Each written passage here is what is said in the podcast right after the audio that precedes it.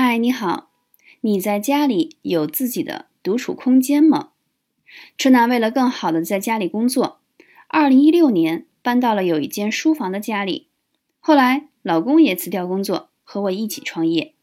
我们俩的电子产品、书籍、工具慢慢的有些多了起来。有时候我不在家办公，老公也会用书房。最初也没有特别在意，想的是别浪费空间嘛，书房就临时给他用，放他的东西。我用餐厅大桌子也挺好的。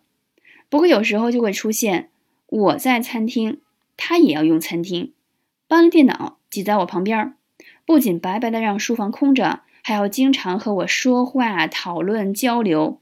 一来二去，几个星期下来，发现这种物品、空间、时间没界限的模式。让我产出很低，终于决定重新夺回书房，固定下来自己的物品。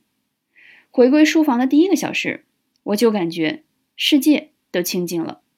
物品、空间、场域，请一定保持界限，遵守规矩。